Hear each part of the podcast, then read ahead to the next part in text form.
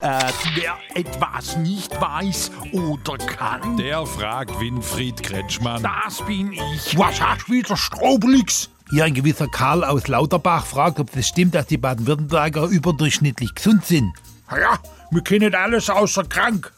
so Land ist quasi so healthy Land. Wie kommt das? Wie sagt man so schön, lieber reich und gesund als arm und krank. Oh, bestimmt liegt's auch an der Natur. Wie heißt es schön? Lieber ein Dorf im Grünen als ein Grüner im Dorf. Obacht, Freundchen. Ich lese hier, das Übergewicht ist auch geringer als in anderen Bundesländern. Ja, das liegt an der Mobilfunkversorgung. Wieso? Ja, die Leute müssen immer weiter laufen, um Netz zu kriegen. Das hält fit und schlank, wie die Kehrwoche übrigens auch. Aber wenn jetzt alle älter werden, dann kostet es doch auch Geld. Nicht, wenn alle auch länger schaffen. Ja, aber wo kriegt man denn als Opa noch einen anständiger Job? Ha, in der Landesregierung.